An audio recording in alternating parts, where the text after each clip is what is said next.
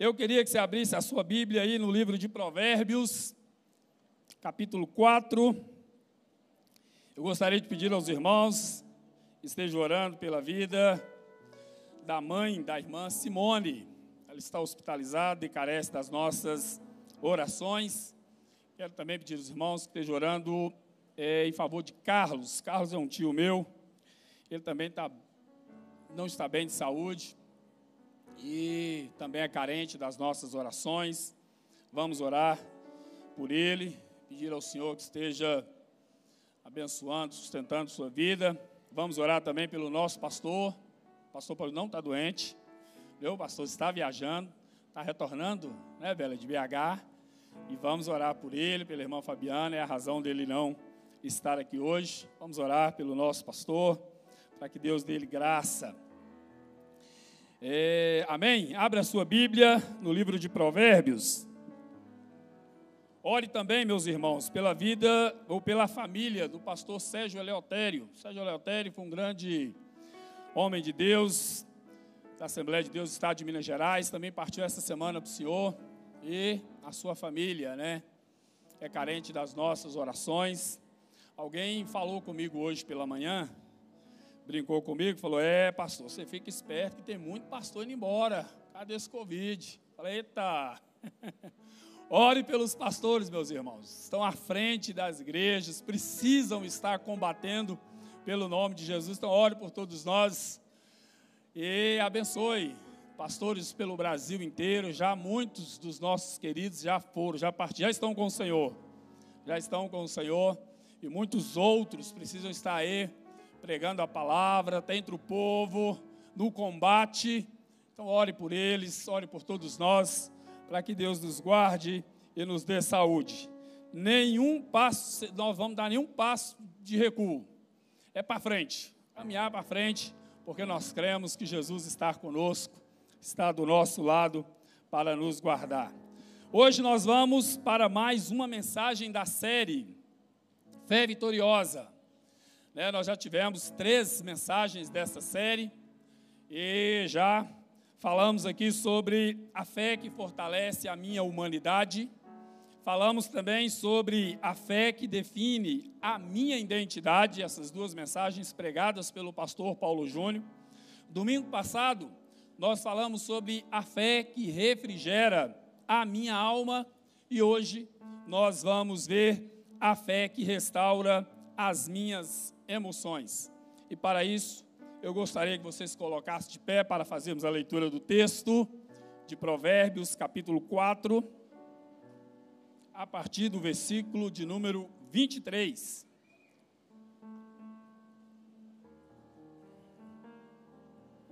Que diz o seguinte: Acima de tudo, guarde o seu coração, pois dele depende toda a sua vida Afaste da sua boca as palavras perversas.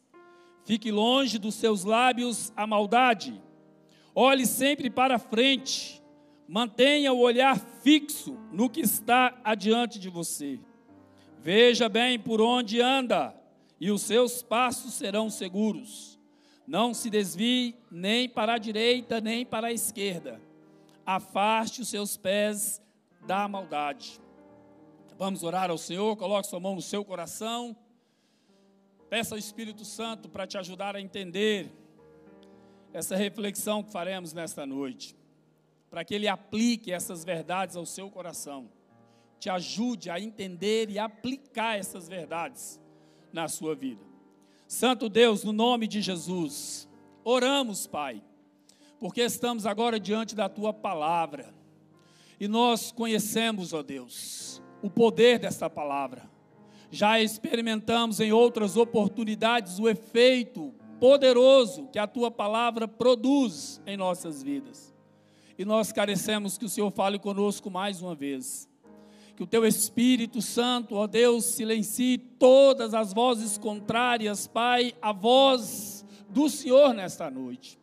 Nos abençoe, Santo Deus Oramos, Pai bendito, agradecidos pela oportunidade de estarmos aqui. Careço, Pai, do auxílio do Teu Espírito, da Tua unção, para transmitir tua palavra nesta noite com clareza, Pai, e com graça. Eu oro a Deus e te suplico, no nome poderoso do Senhor Jesus, que vive e que reina pelos séculos dos séculos. Amém. Obrigado, meu irmão, por favor. Tome o seu assento. Eu gostaria que você perguntasse para o seu irmão que está do seu lado aí, pergunte para ele: Meu irmão, como é que está o seu estado emocional? Como está o seu mundo interior?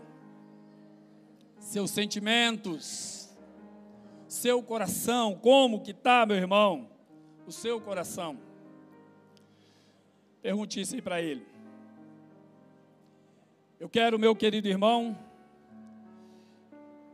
fazer aqui algumas perguntas que foram feitas por, por, pelos profissionais da Unip de Goiânia para avaliar o estado emocional do brasileiro. Eu gostaria que você refletisse e respondesse para si mesmo. Como é que você avalia as suas emoções? Primeiramente, primeira pergunta: você se torna explosivo quando se encontra contrariado? Sim ou não? Segunda pergunta: você se irrita facilmente ou diariamente? Você se irrita com facilidade?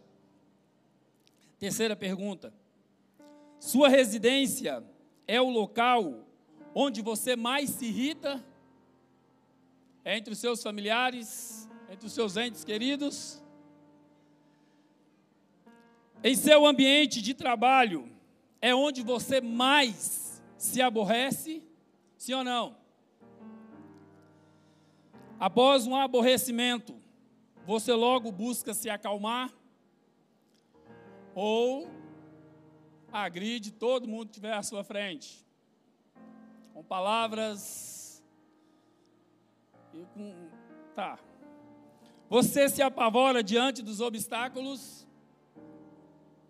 Geralmente, o seu sono é tranquilo e reparador, ou você é do tipo que mexe na cama de um lado por outro a noite inteira e acorda pela manhã e tem a sensação de que não dormiu nada? De modo geral, você confia nas outras pessoas? Diante de uma provocação desnecessária e exagerada de alguém, você geralmente mantém a calma? Ou sim ou não? Você domina facilmente os impulsos de cólera e raiva? Segundo a pesquisa, mais da metade, ou a maioria, diz que tem dificuldade com isso. Se ira facilmente, ou melhor, não, não, não, não consegue né, dominar os impulsos para você, a ideia de ter de falar em público é agradável? Com a boca seca, barriga treme, as pernas tremem, você dá vontade de sair correndo. É como eu me encontro agora. Você se considera realizado? E por último, você tem sua vida profissional realizada? Você está hoje onde você planejou, onde você se preparou para estar durante toda a sua vida? Bem, meus irmãos, é claro que a pesquisa apontou um desequilíbrio emocional na maioria dos brasileiros, na maioria de nós brasileiros potencializado, é claro, por causa da pandemia. As pessoas hoje estão mais desequilibradas emocionalmente. E é muito importante, é necessário nós cuidarmos das nossas emoções, por quatro razões. Primeiramente, porque há uma estreita relação das nossas emoções com o nosso temperamento, com o nosso caráter e com a nossa personalidade. A Bíblia diz que o coração é a sede dos pensamentos e das emoções. E o nosso caráter, no, o nosso temperamento, a nossa personalidade está num relacionamento muito estreito com as nossas emoções. Segundo, as nossas emoções influenciam nossas decisões. E é por isso que nós precisamos cuidar bem dela. Eu lembrei hoje à tarde de um professor que eu tive num curso de gestão, a matéria chamava negociação. E ele ensinou para nós algumas técnicas para encantar o cliente, deixar o cliente emocionado. E ele dizia que se nós, se os vendedores, conseguirem encantar o cliente ou emocionar o cliente, 90% da, da venda está garantida. E ele ensinou para nós algumas técnicas lá de como encantar, de como emocionar os clientes. Então é por isso que nós precisamos ter muito cuidado. Terceiro, nossas emoções são silenciosas e muitas vezes inconscientes. Por essa razão que de vez em quando você vê uma pessoa surtando do nada. A pessoa surta, endoida. E aí você fica, moço, mas era tão calminha mas é porque as emoções, muitas vezes, elas são silenciosas e inconscientes. As pessoas nem sabem que estão com o coração agitado. É. E por último, nossas emoções determinam nosso comportamento. A maneira como agimos ou reagimos às situações, no local de trabalho, em casa, está estreitamente relacionado com as nossas emoções, porque elas determinam o nosso comportamento. Uma pessoa deprimida, dificilmente ela tomará uma decisão acertada. Dificilmente ela vai conseguir desenvolver bons relacionamentos. A minha, a minha, o sucesso da minha pregação ou da nossa pregação depende do nosso estado de espírito. Não é verdade, Tiago? Então, dependendo da maneira como subo no púlpito, eu posso me sair bem ou não. Porque as nossas emoções influenciam ou determinam. No local de trabalho, por exemplo, você pode render pouco por causa de emoções adoecidas. Então é por isso que nós precisamos cuidar das nossas emoções. Precisamos ter um cuidado com o nosso coração. E a palavra de hoje, da fé vitoriosa, dessa série de mensagens, ela nos aponta, ou ela nos apresenta quatro passos de como nós podemos ter as nossas emoções restauradas pela bondade e pelo poder do Espírito Santo que atua em nós para a glória de Deus. E quais são, pastor? Essas quatro, esses quatro passos para nós termos as nossas emoções restauradas pelo poder atuante do Espírito Santo. Primeiramente, mantenha o seu coração bom e aberto Mantenha o seu coração bom e aberto. Não feche o seu coração para as pessoas de sua vida ou para as pessoas com as quais você se relaciona. Não feche o seu coração. Não faça como Esaú, irmão de Jacó.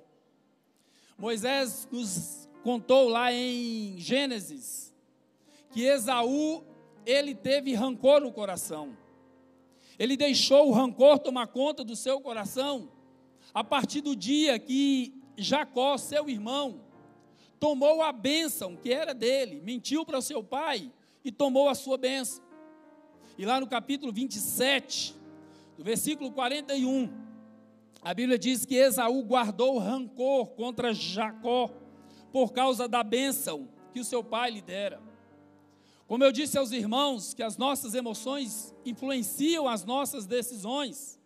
Por causa disso, E para ferir o seu pai, já Isaac, sua mãe Rebeca, Isaú foi lá e tomou mulheres cananeias para serem as suas esposas, porque ele sabia que Jacó e Rebeca não aprovavam aquele tipo de relacionamento, mas ele estava fazendo mal a si mesmo.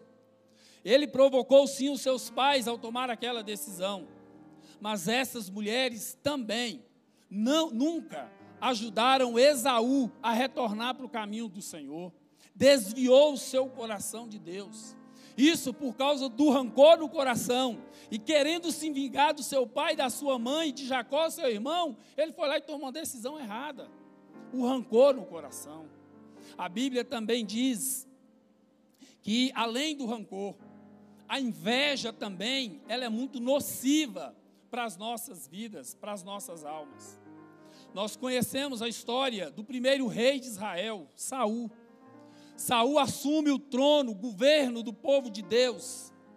Mas depois dele surge Davi, um guerreiro do seu exército. E Deus, por intermédio de Davi, dá grandes vitórias a Israel.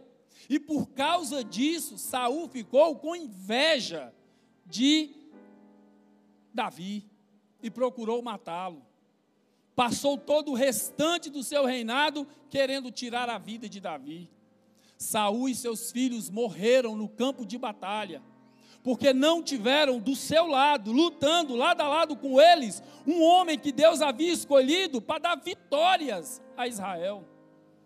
E muitas vezes o rancor, a inveja, ela fecha portas para nós, ela exclui pessoas importantes da nossa vida. Por alguma razão, nós nos ofendemos uns aos outros, e ao invés de perdoarmos uns aos outros, o que a maioria das pessoas fazem? Excluem as pessoas de sua vida. Não sabendo ela que muitas dessas pessoas são instrumentos de Deus que nos foi dado para nos ajudar diante dos desafios da vida. E excluímos pessoas, queimamos pontes, por causa do rancor no coração. E aí a pessoa que poderia nos ajudar, nós somos rancorosos com eles. E no momento que a gente precisa do socorro, como Saul precisou, Davi não estava lá. É, meu irmão. Mas ao contrário desses dois personagens rancorosos, nós temos o homem de Deus chamado José, que agiu completamente diferente de Isaú e de Saul teve um comportamento completamente diferente. Acompanhe comigo, por favor, em sua Bíblia, ou acompanhe aqui no telão, Gênesis, capítulo 50, a partir do versículo de número 15. Veja o que Moisés nos relata acerca do coração bom e aberto de José. E veja os resultados.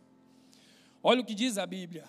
Vendo os irmãos de José que seu pai havia morrido, disseram: E se José tiver rancor contra nós e resolver retribuir todo o mal que lhe causamos? O mal foi de ter vendido José para o Egito como escravo. E muitos anos depois, eles estavam agora diante de José, o governador do Egito. E Jacó agora havia morrido. E eles, com medo de José se vingar do mal que eles, havia, que, havia, que eles haviam provocado nele alguns anos atrás, eles então vão e dizem: olha, e se José tiver rancor contra nós? E se ele quiser se vingar? Então mandaram um recado a José dizendo: Antes de morrer, teu pai nos ordenou que te disséssemos o seguinte: Peço-lhe que perdoe os erros e pecados de seus irmãos que o trataram com tanta maldade. Agora, pois, perdoa os pecados dos servos do Deus do teu pai. Quando recebeu o recado, José chorou. José chorou porque seus irmãos não havia, não conheciam a Deus. Seus irmãos não o conheciam. E ele chorou. Os irmãos dele, do versículo 18, diz que depois vieram seus irmãos, prostraram-se diante dele e disseram: Aqui estamos, somos teus escravos. José olhou para os seus irmãos. Eu imagino que ele balançou a cabeça e com lágrimas nos olhos, ele disse: Não tenha medo. Estaria eu no lugar de Deus? Vocês planejaram mal contra mim, mas Deus o tornou em bem, para que hoje fosse preservada a vida de muitos. E veja o coração bom e aberto de José. Por isso, não tenha medo. Eu sustentarei vocês e seus filhos. E assim os tranquilizou e lhes falou amavelmente. José foi uma das pessoas mais bem-sucedidas da Bíblia. Cuidou, isso porque José cuidou das suas emoções perfeitamente. Manteve seu coração aberto, manteve o seu coração puro diante de Deus. E por causa disso, Deus manifestou a sua graça na vida de José. José foi o melhor escravo, o melhor servo, o melhor prisioneiro, o melhor governador. Qual era o segredo de José? José cuidou do seu coração. José foi atencioso com as suas emoções. Ele não permitiu que o rancor invadisse o seu coração. Ele não permitiu que a mágoa tomasse conta de suas emoções.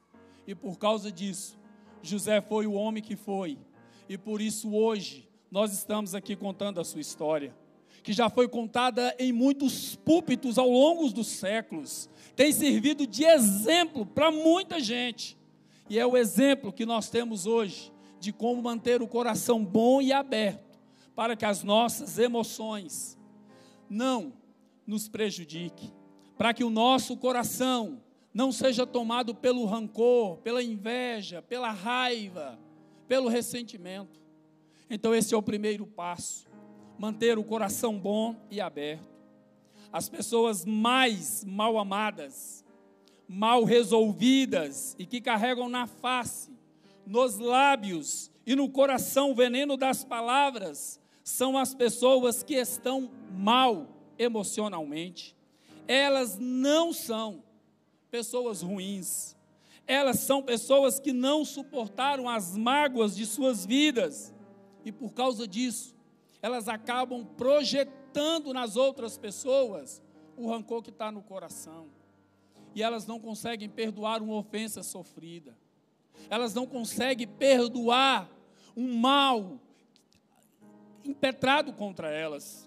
E por conta disso, elas vivem desferindo palavras maldosas, palavras impensadas contra as outras pessoas.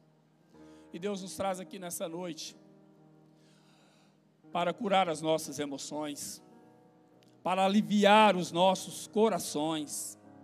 Você nunca vai construir uma vida melhor com água latejando em seu coração. Decida hoje, meu querido, virar essa página da sua vida. Decida hoje arrancar essa mágoa do coração, esse ressentimento. Eu não sei se é contra um antigo patrão, se foi contra um cônjuge, não sei, não sei se foi uma palavra que você ouviu no momento que você não podia, não sei. Se foi um prejuízo que você tomou, um dinheiro que você emprestou e a pessoa não te pagou, meu querido irmão, decida perdoar hoje. Ore ao Espírito Santo nesse momento. Peça ao Espírito de Deus para te ajudar a remover esse rancor, esse, esse ressentimento do seu coração. O resto da minha mensagem depende desta oração. Os outros três passos dependem da ajuda do Espírito. Por isso eu gostaria de te dar pelo menos 30 segundos para você falar com Deus sobre isso. Feche seus olhos e peça ao Espírito Santo. Você não vai conseguir perdoar se o Espírito Santo não te ajudar. Você não vai conseguir tirar essa mágoa do seu coração sem o auxílio poderoso do Espírito Santo. Ore a Deus sobre isso. Ah, o Espírito Santo está entre nós. O Espírito Santo ele se move sobre esta igreja. O Espírito se move sobre o seu coração nessa noite, meu irmão. Hoje é uma noite que Deus escolheu para curar suas emoções. E o seu Santo Espírito, Ele está aqui entre nós para aliviar tudo isso, meu irmão. Porque Deus sabe que você não vai conseguir prosperar se o Espírito não te ajudar. Ore, ore, ore a Deus sobre isso agora. Fale com o Espírito Santo. Peça a Ele para te ajudar.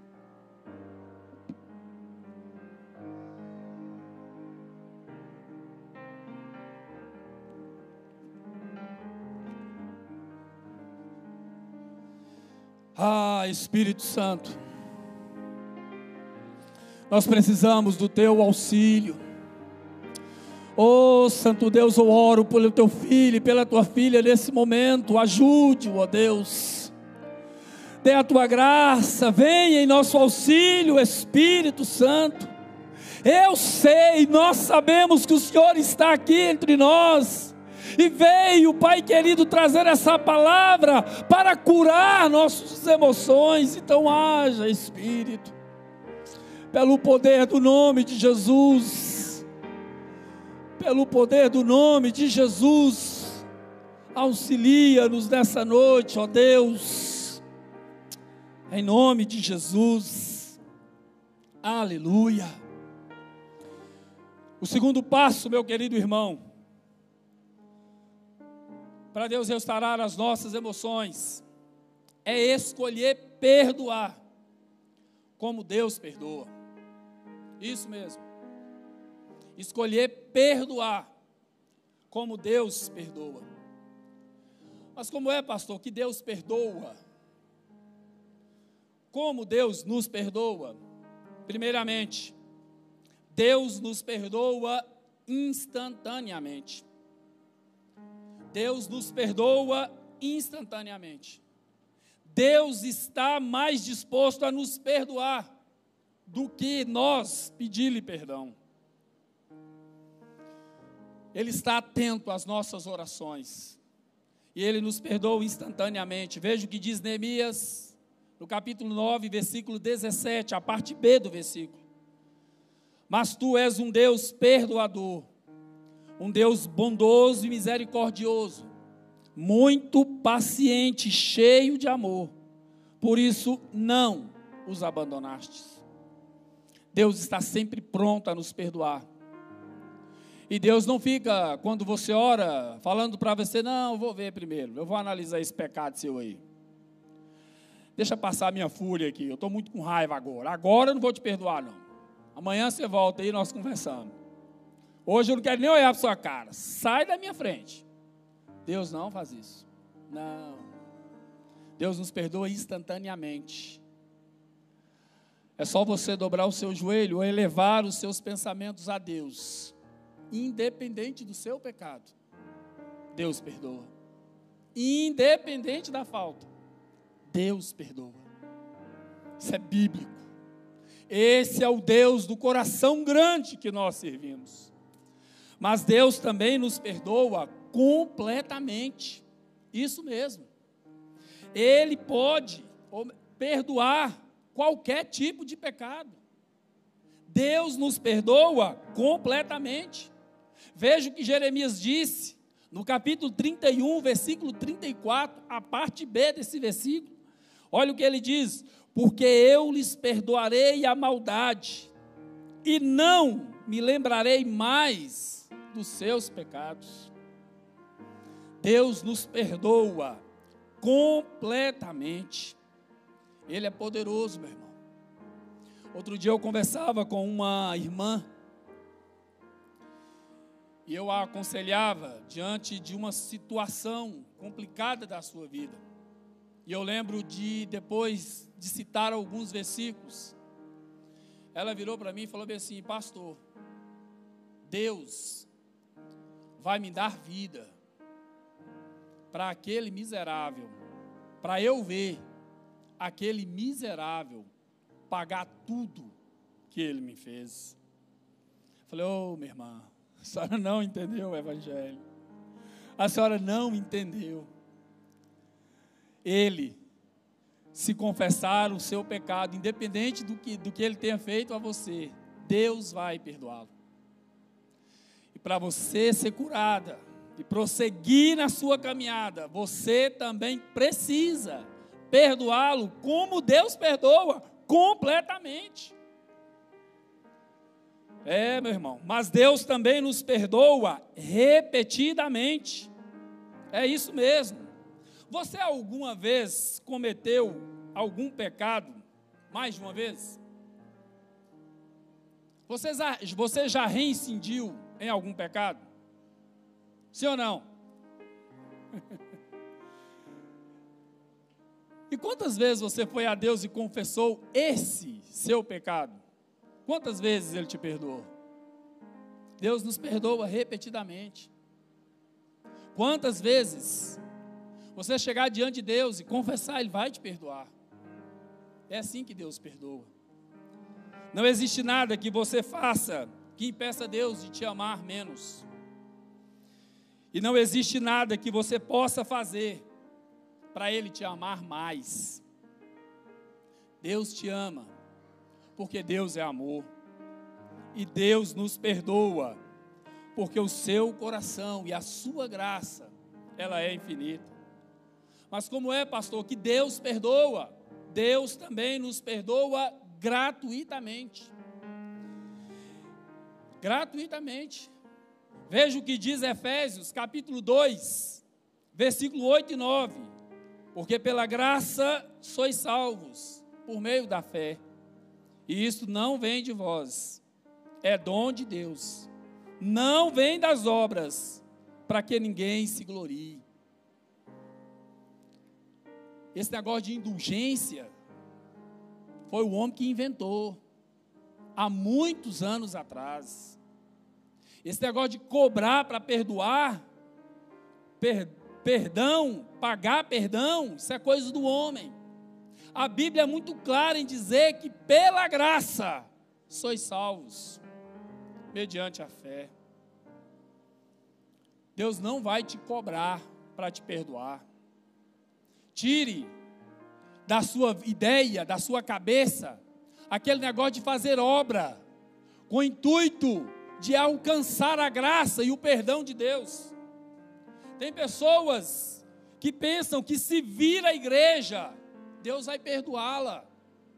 Se ela devolver dízimos, ofertas, se ela dá esmolas pelas, para, os, para as pessoas na rua, por causa disso, Deus vai perdoar. Não, meu irmão. Deus te perdoa porque Ele é gracioso. Deus te perdoa porque Ele é bom e Ele não cobra nenhum centavo para remover de nós a culpa.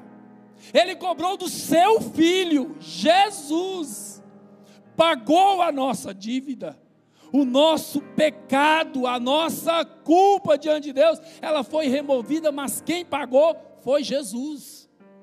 Jesus, sim, pagou nossa dívida. Deus nos perdoa gratuitamente. E se você quiser ter as suas emoções restauradas, perdoa como Deus perdoa. Haja como o Senhor. Deixa eu te dizer uma coisa. Você sabia que o perdão ao irmão é uma condição para recebermos o perdão de Deus? Você sabia que Deus só te perdoa se você também perdoar? Sabia disso? Lá no Evangelho de Mateus, no capítulo 18, Jesus contou uma parábola para ilustrar esse, esse ensino para Pedro e para os discípulos. E ele deixa muito claro: se você não perdoar as culpas um dos outros, Deus não te perdoará. É sério, meu irmão. Tem muita gente achando que está com o nome escrito no livro da vida, guardando ressentimento de pessoas aqui nessa terra. Se você não perdoar, você não herdará a vida eterna. Está escrito na Bíblia. Se você não pedir o auxílio do Espírito Santo, falar: Espírito Santo, me ensina, me ajuda, perdoar como Deus perdoa, você não será perdoado. É sério, meu irmão. O perdão é muito sério, é necessário. Não apenas para curar nossas emoções, ele tem a ver com o nosso destino eterno. Tem a ver com a nossa salvação. Então perdoa seu irmão. Ah, pastor, o senhor está falando isso o senhor não sabe a ofensa que eu sofri. Não. E nem preciso saber, meu irmão. Deus sabe. Eu pergunto para você: e a ofensa que Jesus sofreu por causa dos seus pecados? E a ofensa que Jesus sofreu por causa dos nossos pecados? Jesus fez o bem, curou pessoas, salvou, curou, operou, só promoveu o bem. E num determinado dia eles se ajuntaram, todo mundo, e foram perante Pilatos e disseram: Crucifica-o! Nós não queremos esse impostor. Jesus foi levado para algum lugar antes da crucificação, lá no palácio de Pilatos, e foi humilhado. Não queira pensar, imaginar a humilhação que Jesus sofreu. Ele foi cuspido, ele foi ultrajado, humilharam Jesus, blasfemaram contra Jesus, levaram Jesus para o Gólgota, penduraram ele numa cruz. As pessoas passavam, olhavam para o Salvador da humanidade, olhavam para a cruz de Jesus, balançavam a cabeça. Fala aí, ó, foi, foi querer ser herói no que deu.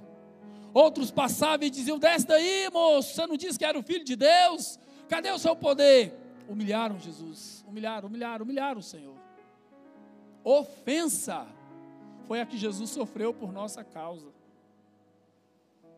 E você está achando difícil perdoar o seu irmão? Você precisa perdoar, para o bem da sua alma. Foi por isso que antes de entrar nesse tópico, eu dei a você 30 segundos para orar ao Espírito Santo e te pedir para pedir o auxílio do Espírito Santo. Perdão. Nós, seres humanos, só conseguimos perdoar uns aos outros com o auxílio do Espírito Santo. Foi por essa e outras que Jesus disse: é necessário que eu vá, porque se eu não for, o Espírito não virá. E quando ele vier, ele vos convencerá do pecado, da justiça e do juízo. Eu disse para você e reitero: o Espírito de Deus está aqui nessa noite. Ele quer te ajudar. Não se engane. Não imagine que a sua prosperidade material é resultado da bênção de Deus sem que você perdoe seu irmão. Deus não pode te abençoar se você não liberar perdão. Você precisa perdoar para você alcançar o perdão de Deus. Você precisa perdoar. Eu vou ler o texto. Eu vou ler o último versículo. Mateus. Eu preciso insistir nisso. Mateus 18. Mateus 18.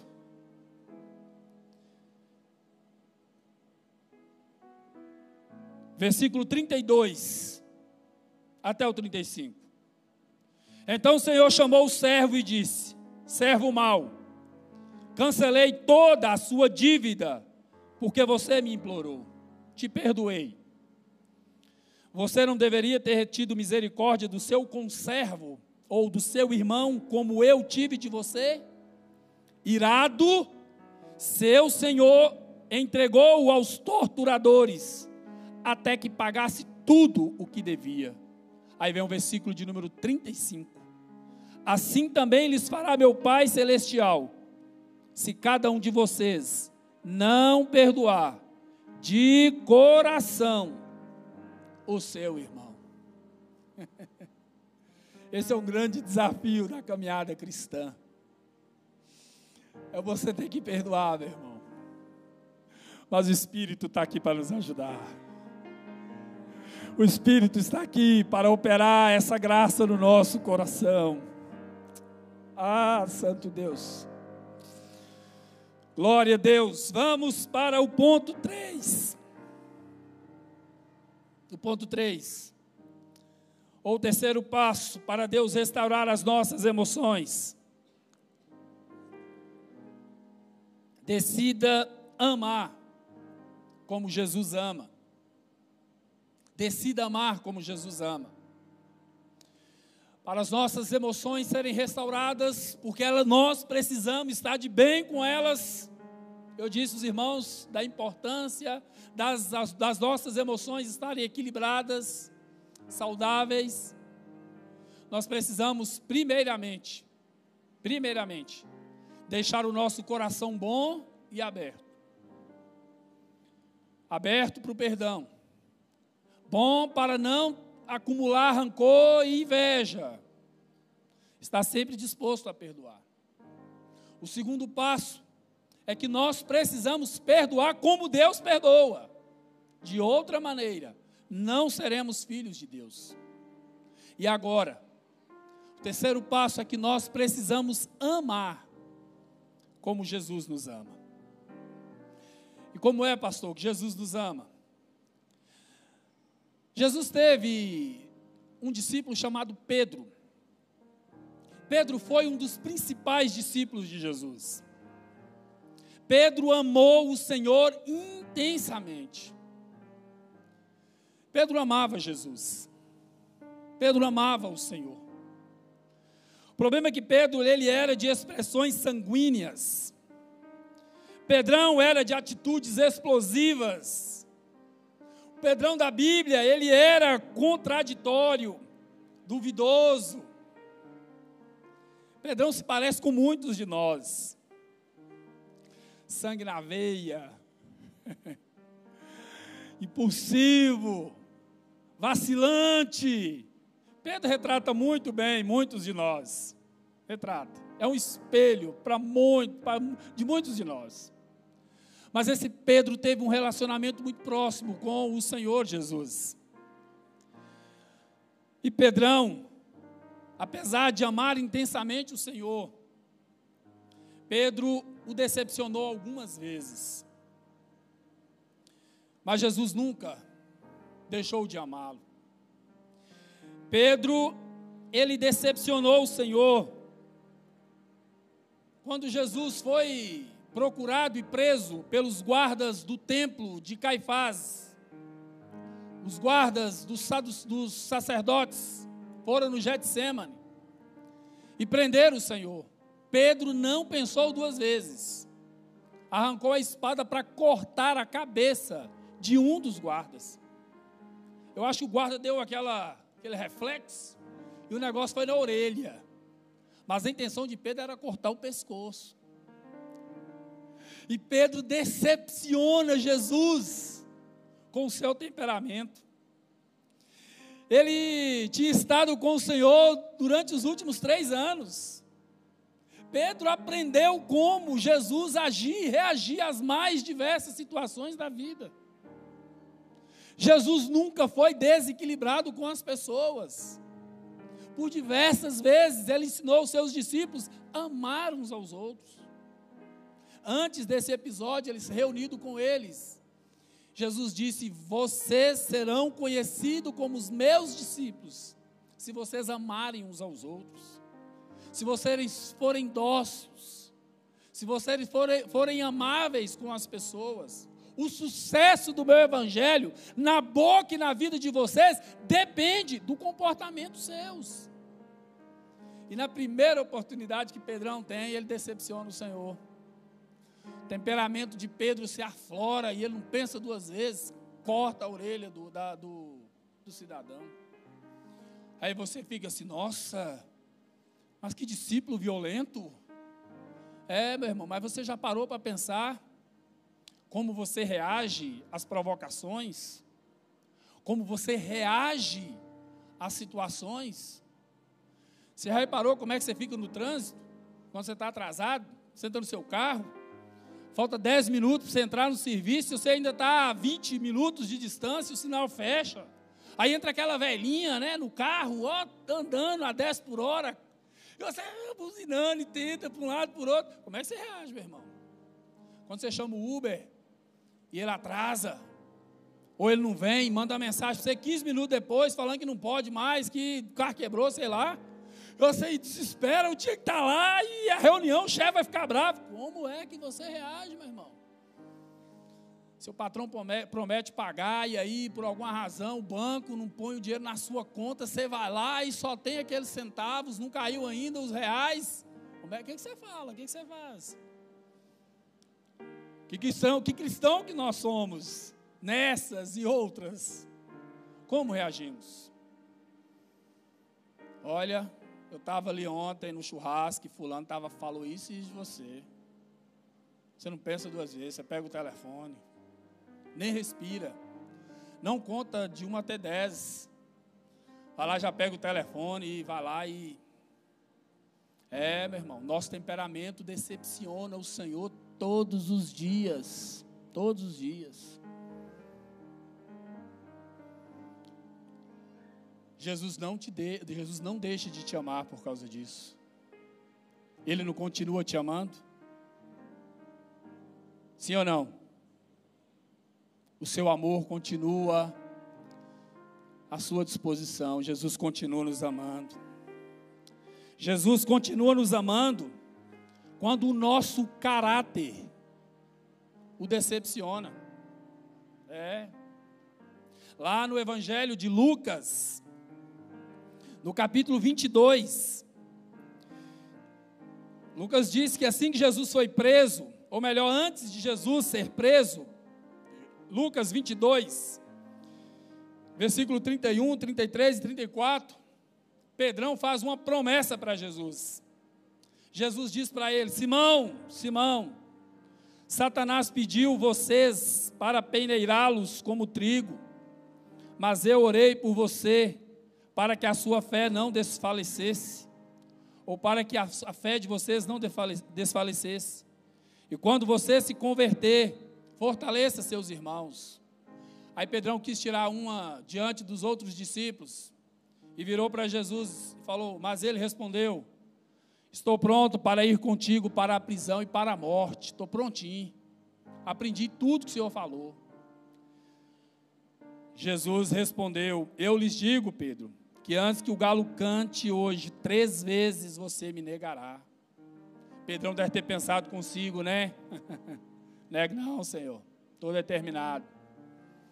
Entreguei minha vida para o Senhor e vou até o fim. Nunca mais, eu não vou cometer esse pecado.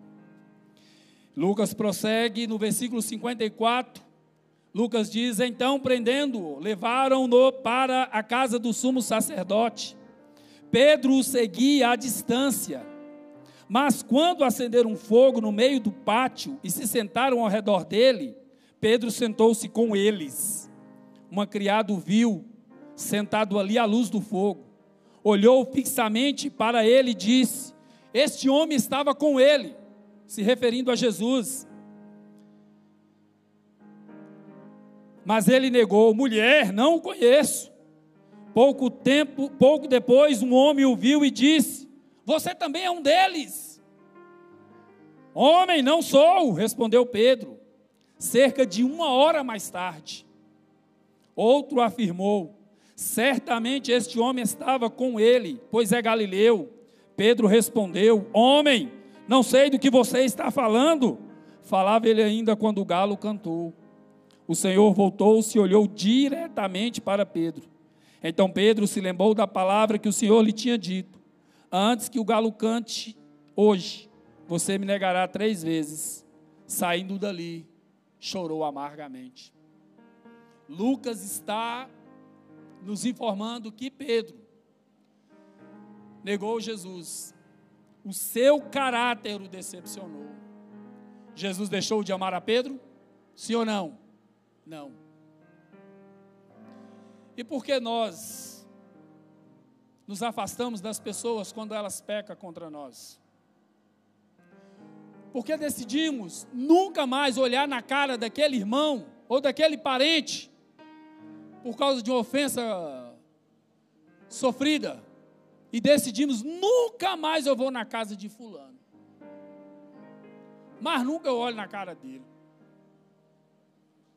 Por quê? Se somos falhos, meus irmãos. Se pecamos uns contra os outros por causa da nossa natureza. Nós precisamos amar como Jesus nos ama. Precisamos aprender a amar como Jesus nos ama. Jesus também continua nos amando, mesmo quando a nossa fé vacila. Lá em Lucas, ou melhor, lá em Mateus capítulo 14, do versículo 29 ao versículo de número 30, ou no capítulo 14, Lucas, Mateus narra um episódio em que Jesus havia vinha em direção deles, caminhando sobre as águas. E Pedro, quando viu que era Jesus, se entusiasmou e falou: Mestre, deixa eu ir também e ter contigo. Que experiência maravilhosa Pedro teve, caminhar sobre as águas. Só que quando um vento soprou, Pedrão vacilou, a fé de Pedro vacilou, e ele começou a submergir, começou, mestre, salva, mestre. O mestre foi lá. Jesus deixou de amar a Pedro? Quantas vezes nós vacilamos na nossa fé, meus irmãos? Quantas vezes? Todos os dias. Nós pecamos por pensamentos, por palavras, por atitudes, por hábitos. Todos os dias. Todos vocês que estão aqui hoje pecaram hoje. Todos pecaram. Todos. Todos que estamos aqui nessa noite somos indignos de estar na presença de Jesus. Nenhum de nós poderíamos ousar de entrar nessa casa para adorar ao Senhor por causa dos pecados. Jesus te rejeitou. Ele rejeitou o seu louvor nessa noite. Ele continua te amando. Jesus continua nos amando. E Ele quer que nós também amemos uns aos outros como Ele nos amou. É, meu irmão. Nós vacilamos. Ah, você falou que vinha, não veio. Você prometeu, você falou que ia pagar, não pagou. Você jurou ser fiel a mim até o último dia da sua vida e não foi. Ah, por isso nunca mais eu quero te ver. E excluímos as pessoas das nossas vidas. Nunca mais eu conheço famílias destruídas, porque alguém em algum momento da vida decidiu não mais amar aquela pessoa por causa de algumas ofensas sofridas. Fechou o coração. Pai e mãe por um lado, filhos por outro. É, meu irmão. E aí nós odiamos uns aos outros por causa de política, por causa de time. E aí nós excluímos as pessoas. Não. O rebanho de Cristo não age assim. Os lavados e remidos pelo sangue de Jesus, ama como Jesus ama. Decide amar como Jesus nos amou. Vive como Jesus viveu porque nós temos o auxílio do Espírito. Não acredite na mentira do diabo, que diz para você que você não vai conseguir, que Deus não vai te ajudar, é mentira dele. A Bíblia diz que se nós confessarmos os nossos pecados, Ele é fiel e justo para nos purificar de toda maldade. A Bíblia diz que Ele nos deu o seu Espírito e o seu Espírito que habita em nós nos auxilia nas nossas fraquezas. Nem sabemos orar, nem sabemos o que pedir, e o Santo Espírito de Deus geme, conduzindo as nossas necessidades ao trono da graça, apresentando a Deus as nossas necessidades. Você pode amar como Jesus te amou, sim, por causa do Espírito de Deus e por causa do que a palavra diz. E ela não pode ser mentirosa. A palavra de Deus ela é verdadeira e ela é fiel. Decida, meu querido irmão, amar como Jesus nos amou. E por último, escolha, escolha buscar o Senhor. Ah, pastor, estou aqui fazendo o quê? Todos os dias nesse quesito de restauração de emoções. Busque ao Senhor. Eu sei que é necessário procurarmos ajuda médica em muitas ocasiões. Em muitas situações é necessário buscar o auxílio profissional, é verdade. Mas antes disso, escolha buscar o Senhor. Lá em Mateus, no capítulo 6, versículo 33, a Bíblia diz: Busquem, pois, em primeiro lugar o reino de Deus e a sua justiça, e todas essas coisas lhes serão acrescentadas. Lá em Salmos, no capítulo, no capítulo no, no, de número 56, versículo 8: Registra tu mesmo o meu lamento, recolhe as minhas lágrimas em teu odre, acaso não estão anotadas em teu livro? Salmos de número 34, versículo 18: O Senhor está perto dos que têm o coração quebrantado e salva os de espírito abatido. Em Isaías, no capítulo 55, versículo 6: Buscai ao Senhor enquanto se pode achar, invocai-o enquanto está perto. Deus está aqui, meu irmão. E Deus quer te ajudar. Deus quer restaurar as suas emoções. Deus quer proteger o seu coração. Deus quer. Priorize sua fé e o relacionamento com Deus. Priorize. Coloca isso como primeira coisa que você tem que fazer todos os dias. Na sua relação de atividades diária, escreva lá: primeiro eu preciso buscar o Senhor. Busque seu Deus Leia a Bíblia pela manhã e ore ao Senhor antes de encarar esse mundão cheio de pecado, de encarar pessoas malignas, más, desonestas. Você precisa sair amanhã cedo, meu irmão, para encarar a semana e defender o seu pão, e você precisa estar diante de pessoas de comportamentos duvidosos, desonestos, pessoas más que querem destruir sua vida. E você precisa, antes de tudo isso, ter passado um tempo com seu Deus. Não encare a sua semana, não encare nenhum dia da sua vida sem buscar o Senhor. O sucesso da sua vida depende de priorizar o Senhor. Nem todas, mas muitas das nossas emoções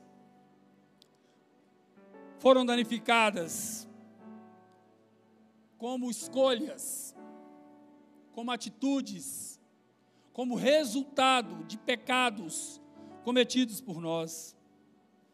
Mas hoje é dia de arrependimento e de mudança. Não há nada que a presença de Jesus não possa curar. Não há nada que Jesus possa fazer. Lá em Atos, no capítulo 3, versículo 19 e 20. Arrependa-se, pois, e volte-se para, os, para Deus, para que os seus pecados sejam cancelados, para que venham tempos de descanso da parte do Senhor, e Ele mande o Cristo, o qual lhe foi lhes foi designado Jesus. Para construir uma vida melhor, você não precisa de mais nada. Tudo do que você precisa é de Jesus. Ele veio porque nós não sabemos lidar com as nossas emoções. Ele veio porque nós fomos vencidos, dominados derrotados pelo pecado. Foi por isso que ele veio. Ele veio porque nós não sabemos como agradar a Deus. Ele veio porque nenhum de nós conhecíamos o caminho da vida eterna. Foi por isso que ele veio. Ele veio porque nós precisamos se encontrar com Deus. Escute, meu querido. Você não precisa de ouro. Você não precisa de dinheiro, de muito dinheiro, de riqueza. Não, não precisa. Você não precisa. Você precisa é de Jesus. E Ele está aqui nessa noite. Ele veio para restaurar as suas emoções.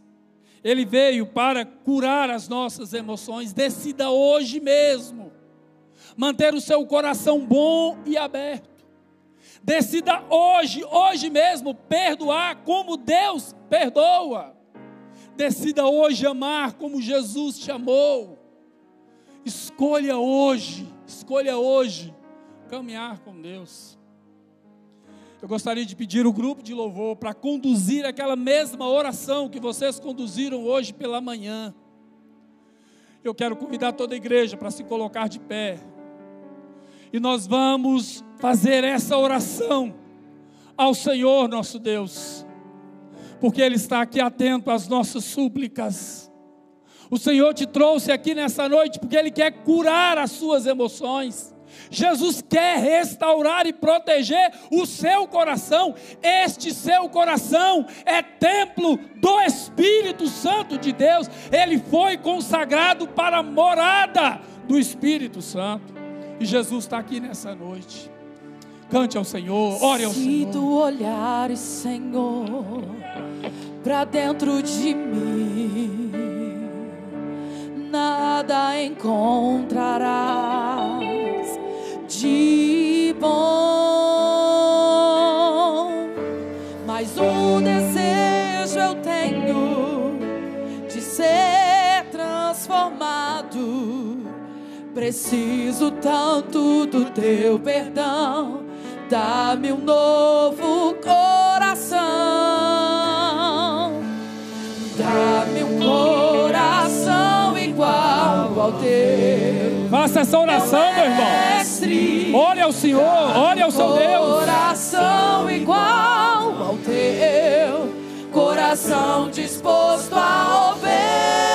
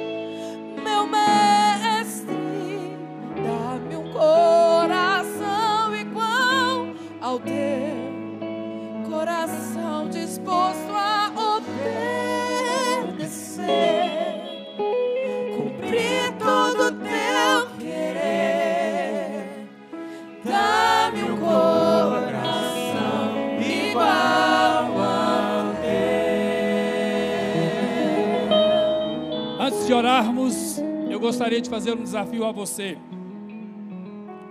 Está aqui nessa noite, também nos acompanha aí pela internet. A maioria das nossas de emoções doentes, as emoções adoecidas, elas estão relacionadas à, ofensa sofrida. A maioria. Eu gostaria então de desafiar a você, a nesta semana, a pedir perdão a alguém que você ofendeu. Esse ano, há 10 anos atrás, há 20, há 50 anos atrás. Nunca mais se falou com aquela pessoa. Porque você a ofendeu ou porque você foi ofendido por ela, independente de ter sofrido a ofensa ou de ter causado a ofensa. Eu gostaria que você entrasse em contato com essa pessoa, de preferência falasse com ela pessoalmente. Se você não puder falar com ela pessoalmente, por alguma razão, você ligasse, não mandasse mensagem pelo WhatsApp, não registra o pedido de perdão. Liga para essa pessoa. E dê nome também à ofensa, ao pecado. Fulano, eu estou te ligando. Porque em tal dia eu fiz isso com você, sem muitos detalhes. Eu gostaria de te pedir perdão. Mas você sabe que aquela pessoa você não a ofendeu, ela te ofendeu. Faça a mesma coisa. Eu estou te ligando. Porque você me ofendeu em tal situação. Me senti ofendido. Mas eu quero te perdoar hoje. Eu quero liberar perdão para você hoje. Faça isso. O Espírito Santo vai te ajudar. E nós vamos orar para que o Espírito nos auxilie nisso. Vamos orar. Feche seus olhos. Santo Deus, no nome de Jesus. Oh Pai, baseado no que a tua palavra trouxe ao nosso coração nessa noite, eu estou desafiando os teus filhos, Pai. Ou melhor, teu Espírito nos desafia nesta noite a consertarmos, ó Deus, a repararmos alguma ofensa sofrida, Pai querido, ou provocada por nós. E nós precisamos, Pai querido, consertar isso. Ajude-nos, ó Deus Oh Espírito Santo, nos dê sabedoria, nos dê graça, para que isso seja resolvido para a glória do Teu nome e para a restauração das nossas emoções. Eu oro, Pai querido, agradecido pela instrução que o Teu Espírito trouxe ao nosso coração. E para esse desafio também, nos ajude, ó Deus. Nós oramos no nome poderoso do Senhor Jesus, que vive e reina pelos séculos dos séculos. Amém.